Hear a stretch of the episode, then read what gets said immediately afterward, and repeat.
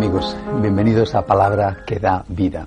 El Evangelio de este cuarto domingo del tiempo ordinario, eh, según la liturgia de este ciclo, el ciclo A, perteneciente al Evangelio de San Mateo, nos cuenta eh, nada menos que las bienaventuranzas es una página maravillosa del Evangelio. Los teólogos opinan que es eh, el, mandamiento del amor desarrollado por el propio Cristo, que es eh, la página de oro de la moral cristiana. Dice, eh, no le voy a leer entero el texto, pero dice, por ejemplo, Dichosos los pobres de espíritu, porque de ellos es el reino de los cielos.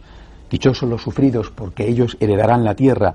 Dichosos los que lloran, porque ellos serán consolados. Bueno, y así sigue. Y me llama la atención esta reiteración de la palabra dichoso. Dichoso, o en otras traducciones, bienaventurados. Es lo mismo. Dichoso. ¿Por qué? ¿Qué es lo que hay ahí en el fondo? Hay un concepto que es revolucionario y que quizá eh, nosotros hemos olvidado. El concepto de fondo que hay es que cuando tú amas, eres dichoso. El mundo llama dichoso al rico, venga el dinero de donde venga. El mundo llama dichoso al joven, el mundo llama dichoso al fuerte, el mundo llama dichoso al que tiene un magnífico coche, una estupenda casa, al que puede pasarse una vida de lujo. Esa es una persona dichosa. Y en cambio Cristo tiene la osadía de decir que cuando lloras puedes ser dichoso y que el pobre puede ser dichoso y que el que sufre puede ser dichoso y que el perseguido por defender la causa de la justicia o el que está trabajando por la paz puede ser dichoso. Si todo eso lo resumiéramos en una sola palabra, nos encontraríamos, como el color blanco que resume todos los colores del arco iris, nos encontraríamos con la palabra amor. Dichoso el que ama. Porque el que ama, como da limosna, se empobrece. No os digo que tenga que pasar hambre, pero tiene menos para que otro pueda tener algo.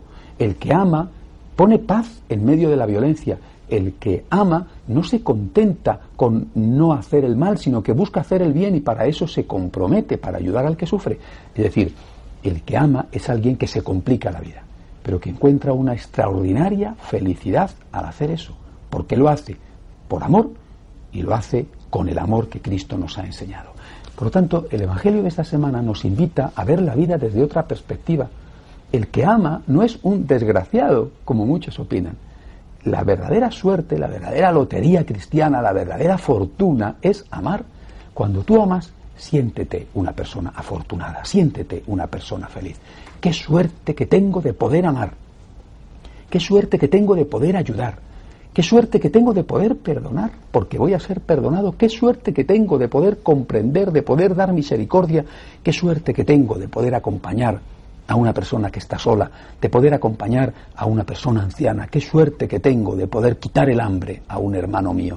Señor, qué suerte tengo de poder hacer algo por ti, por ti que has hecho tantísimo por mí. Creo que este es el mensaje de esta semana y eso es lo que nos tenemos que plantear. Y después, siendo prácticos, bueno, pues eh, cojamos una bienaventuranza, quizá la que nos sea más fácil, la que sea más en consonancia con nuestro carácter, y pongámonos a practicarla. Convirtámonos en especialistas de esa bienaventuranza, sin olvidar, por supuesto, las demás. No es que puedes ser especialista en construir la paz y entonces no tienes que ayudar al que eh, tiene hambre.